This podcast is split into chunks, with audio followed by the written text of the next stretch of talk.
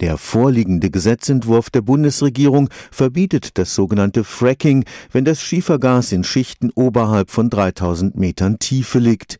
Hintergrund ist die Sorge um eine Kontamination des Grundwassers durch die Frackingflüssigkeit, die mit hohem Druck in tiefe Gesteinsschichten gepumpt wird. Messungen, die eine Gruppe von Meteorologen des Karlsruher Instituts für Technologie in den USA durchgeführt haben, zeigen jetzt, dass es auch ein erhebliches Risiko Risiko durch Gasemissionen gibt. In den US-Bundesstaaten Utah und Colorado hat die Fracking-Technologie einen Wirtschaftsboom ausgelöst. Die Zahl der Förderanlagen ist drastisch gestiegen.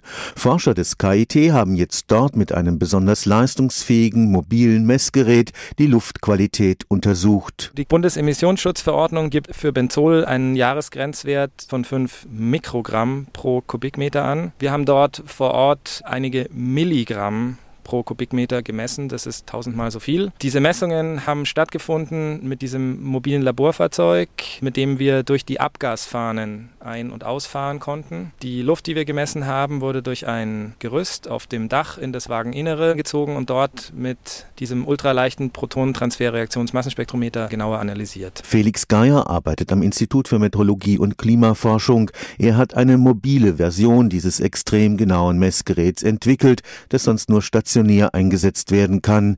Die Ergebnisse haben gezeigt, dass Fracking-Förderanlagen auch ein hohes Risiko für die Luft darstellen. Nach allem, was ich dort in den USA gesehen habe, ist es auf jeden Fall notwendig, die Emissionen so weit wie möglich einzudämmen, indem die Luft vorgereinigt wird durch Vapor Capture Systems. Das sind Scrubber, wo Moleküle vernichtet werden, bevor sie an die Atmosphäre abgegeben werden, also dass solche Vapor Capture Systems eingebaut werden. Vor allem die Lagerung der Frackingflüssigkeit in offenen Becken stellt ein erhebliches Gesundheitsrisiko dar. So wie wir die Fracking-Quelle dort vorgefunden haben, dass die Frackflüssigkeit, also das eingepresste Wasser zusammen mit dem Sand, Zement, den Chemikalien, die verwendet werden und den gelösten Rückbestandteilen von Öl und Gas, wenn es an die Oberfläche geleitet wird, in einen offenen Tank in ein offenes Behältnis. Dieses offene Behältnis ist eine ganz große Quelle für diese Emissionen. Stefan Fuchs, Karlsruher Institut für Technologie